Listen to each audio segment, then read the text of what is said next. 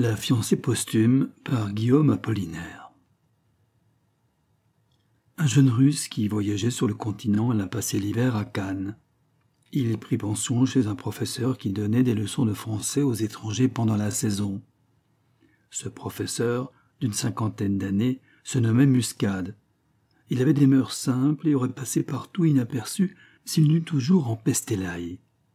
Madame Muscade était une douce créature qui, âgée de trente-huit à quarante ans, n'en accusait pas plus de trente à trente-deux. Elle était blonde, de chair épanouie, la taille mince, mais sa poitrine et ses hanches saillaient. Pourtant rien en elle n'était provoquant et elle paraissait triste. Le jeune russe la remarqua et il la trouvait jolie. Les Muscades habitaient une petite villa située du côté du Suquet et d'où l'on avait vu sur la mer les îles les Reins et les longues plages de sable sur lesquelles des troupes d'enfants nus et minces s'ébattent l'été avant le crépuscule. La villa avait un jardin planté de mimosas, d'iris, de roses et de grands eucalyptus. La pensionnaire des Muscades passa tout l'hiver à se promener, à fumer et à lire. Il ne voyait pas les jolies filles dont la ville est pleine. Il ne regardait pas les belles étrangères.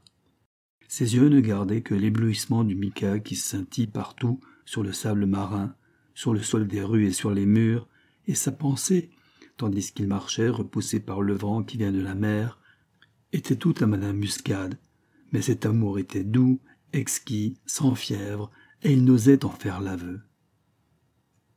Avril revint. Les eucalyptus tapissèrent le sol de petits cheveux odoriférants. Il y en avait tant qu'éteignant l'éclat du mica, il recouvrait entièrement les allées des jardins, et bientôt le mimosa enflamma toutes ses fleurs embaumées. Un soir, dans la pénombre d'une chambre dont la fenêtre était ouverte, le jeune homme vit Madame Muscade allumer une lampe. Elle avait des gestes lents. Sa silhouette paraissait une vision gracieuse et nonchalante. Il pensa Ne différons plus. Et s'approchant d'elle, il lui parla.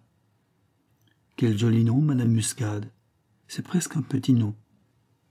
Il vous sied ce nom à vous dont les cheveux sont un peu de soleil à l'Orient, à vous qui êtes aromatique comme ces noix de muscade, les plus parfumées, celles qu'un pigeon a digérées et rendues intactes. Tout ce qui a bonne odeur a votre odeur. Et vous devez avoir la saveur de tout ce qui est délectable. Je vous aime, Madame Muscade. Madame Muscade ne manifesta aucune émotion de courroux ni de gaieté, et après avoir jeté un coup d'œil par la fenêtre, quitta la chambre. Le jeune homme demeura un instant tout interdit. Il eut ensuite envie de rire, puis alluma une cigarette et sortit. Vers cinq heures, il revint et vit monsieur et madame Muscade appuyés à la grille de la villa. Dès que ceux-ci l'aperçurent, ils sortirent dans la rue qui était toujours déserte. Madame Muscade ferma la grille de la villa et vint se placer près de son mari qui parla.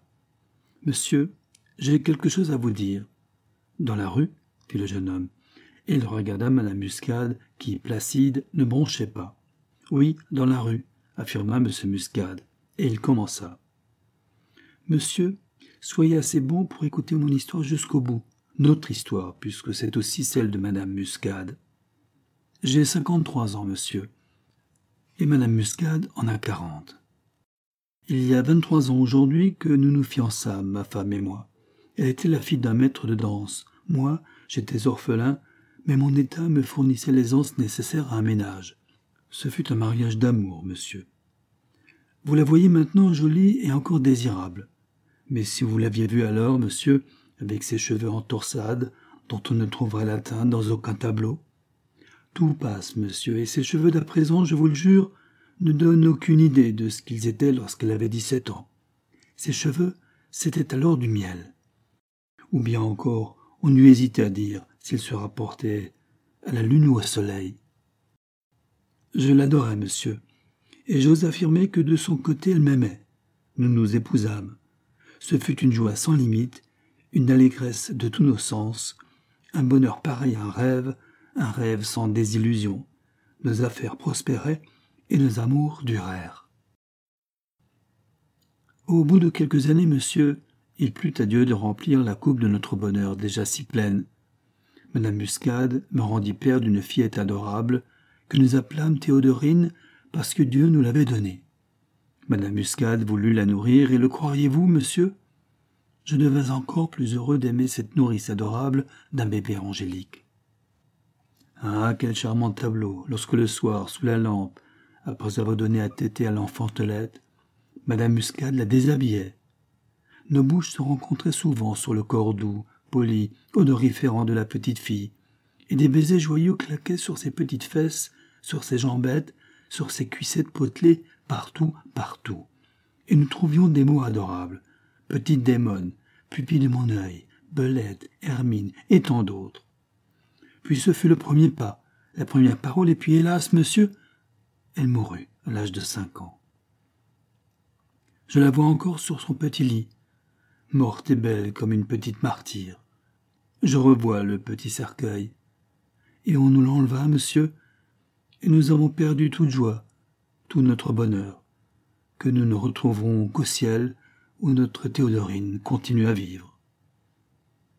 Du jour de sa mort, nos âmes se sont senties vieilles, et nous n'avons plus rien aimé de la vie, et pourtant nous ne voulons pas la perdre. Notre existence est devenue triste, mais elle est si calme qu'elle en est délicieuse. Les années ont passé, atténuant une douleur toujours présente et qui nous fait pleurer quand nous parlons de notre fille. Souvent nous parlions d'elle. Elle aurait maintenant douze ans. Ce serait l'année de sa première communion. Et cette fois-là, nous pleurâmes toute la journée sur sa tombe dans notre cimetière parfumé. Elle aurait aujourd'hui quinze ans et serait déjà peut-être demandée en mariage. C'est moi qui ai dit cela, il y a deux ans. Ma femme sourit tristement et nous eûmes la même idée. Le lendemain, nous mettions une pancarte.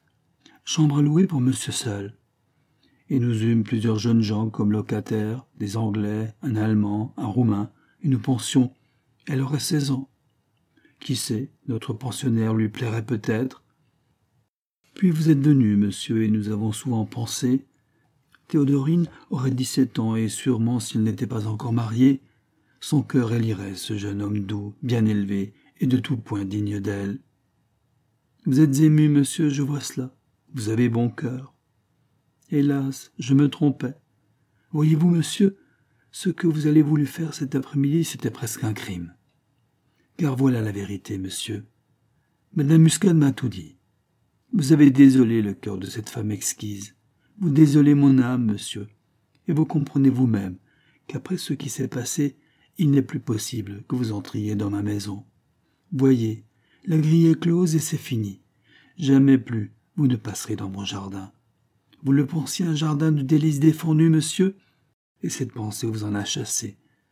Vous ne voudriez pas rentrer dans cette maison calme où vous avez contristé cette femme qui vous aimait déjà, je le sais, comme une mère aime son fils. Hélas, j'aurais voulu vous voir dans ma maison longtemps encore, mais vous le sentez, vous en êtes persuadé, c'est impossible, c'est fini.